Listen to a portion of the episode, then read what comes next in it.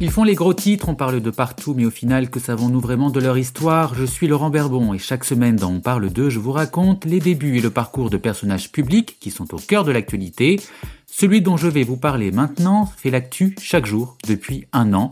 On parle d'eux, épisode 7.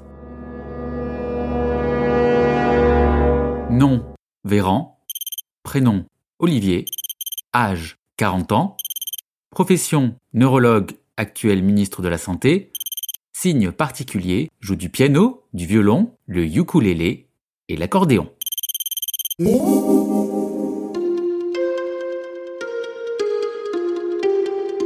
Cela fait bientôt un an qu'Olivier Véran est ministre de la Santé, bientôt un an qu'il tente de gérer l'épidémie de Covid, bientôt un an qu'il fait face aux doutes, à l'impatience et à l'hostilité d'une partie des Français content Pas content Pas content Il y a aussi les critiques de l'opposition et des élus locaux, les leçons de gestion données sur les plateaux télé par des experts souvent autoproclamés. Il y a eu aussi les perquisitions à son domicile et dans ses bureaux, on ne compte plus non plus les procès en incompétence sur la gestion des masques, des tests ou plus récemment des vaccins. Le successeur d'Agnès Buzyn goûte aussi aux joies du middle management, pris en sandwich entre 67 millions de Français inquiets pour leur santé et les coups de colère d'un président inquiet pour sa popularité. Et je ne laisserai pas davantage, pour de mauvaises raisons, une lenteur injustifiée s'installer. Olivier Véran dort 4 heures par nuit, Pourtant, Bob, comme l'appellent ses proches, dit ne pas ressentir les stigmates de la fatigue et à chaque tempête, il garde son sang-froid, ou presque. C'est ça la réalité, mesdames et messieurs les députés. Si vous voulez pas l'entendre, sortez d'ici Alors, quelle est l'histoire de celui qui, après un an de crise sanitaire, reste dans le top 5 des ministres les plus populaires du gouvernement?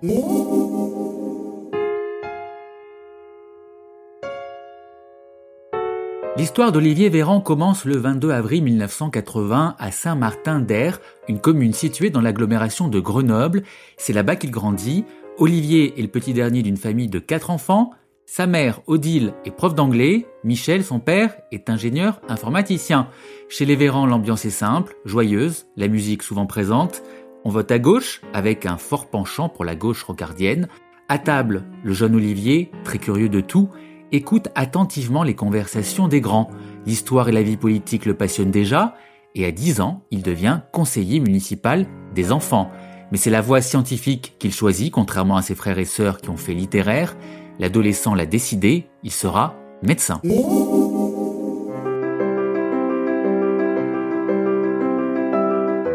Le bac en poche, Olivier Véran s'inscrit à la fac de médecine de Grenoble, pour payer ses études, il travaille comme aide-soignant à l'hôpital, service psycho-gériatrie. Il rate de peu sa première année, mais l'étudiant s'accroche et décroche quelques années plus tard l'internat. Son classement, 527e sur 3729 élèves, lui permet de choisir sa spécialité. Ce sera la neurologie. Des années plus tard, il expliquera La neurologie m'est apparue comme de la science-fiction, il y avait tout à découvrir. Pendant son internat, Olivier Véran est plutôt du genre fêtard. C'est même à lui que revient la charge d'organiser les soirées étudiantes. C'est au cours d'une de ces soirées d'ailleurs qu'il rencontre sa première femme, future gynécologue obstétricienne et bientôt mère de ses deux enfants. Mais il n'y a pas que la bringue. À 27 ans, le jeune interne a déjà un goût prononcé pour le militantisme. Nous sommes en 2007, à l'ère du sarkozysme. Olivier Véran est à la tête de l'intersyndicale des internes. En pleine grève du monde de la santé, il se retrouve en première ligne et devant les caméras pour dénoncer les coupes budgétaires et la fin de la liberté d'installation médicale. Euh, le problème pour qu'on en arrive à faire grève, euh, c'est qu'on en arrive à la dernière, excusez-moi, c'est qu'on en arrive à la dernière euh, solution possible. Mais le responsable syndical joue volontiers le jeu de la négociation. Il se retrouve alors à discuter directement avec la ministre de la Santé de l'époque. Tiens, tiens, une certaine Roselyne Bachelot. Oui, celle-là même qui est aujourd'hui sa collègue de la culture dans le gouvernement Castex. Un collaborateur de Rosine Bachelot, présent à l'époque, décrit un garçon brillant, mu par l'intérêt public. Il ne croyait pas si bien dire.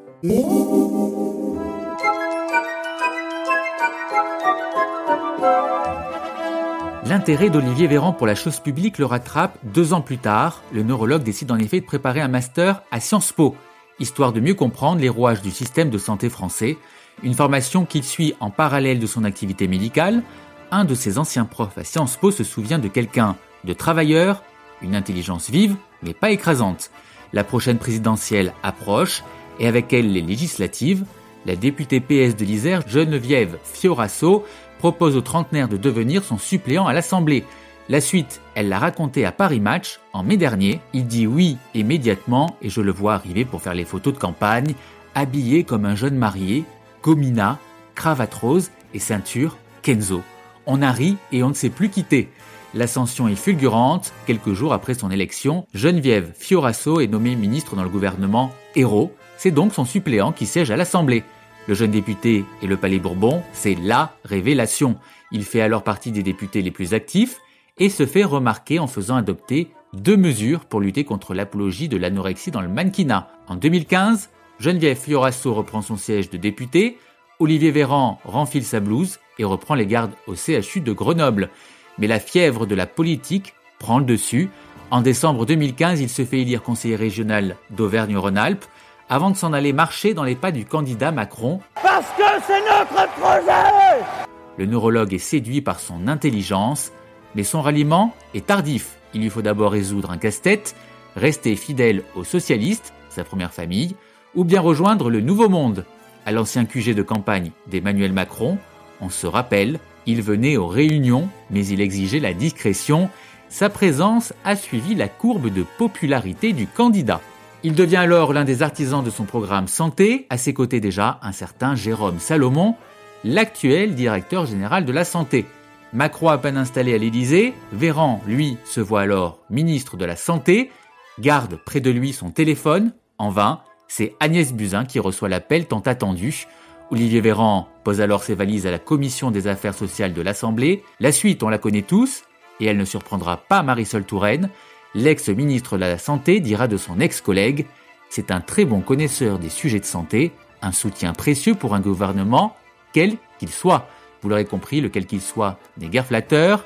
Olivier Véran, lui, fera cette déclaration. La tâche qui m'incombe est immense. Je suis prêt, je le suis depuis longtemps. Comme chaque semaine, on finit par la question que les internautes pianotent sur leur ordinateur.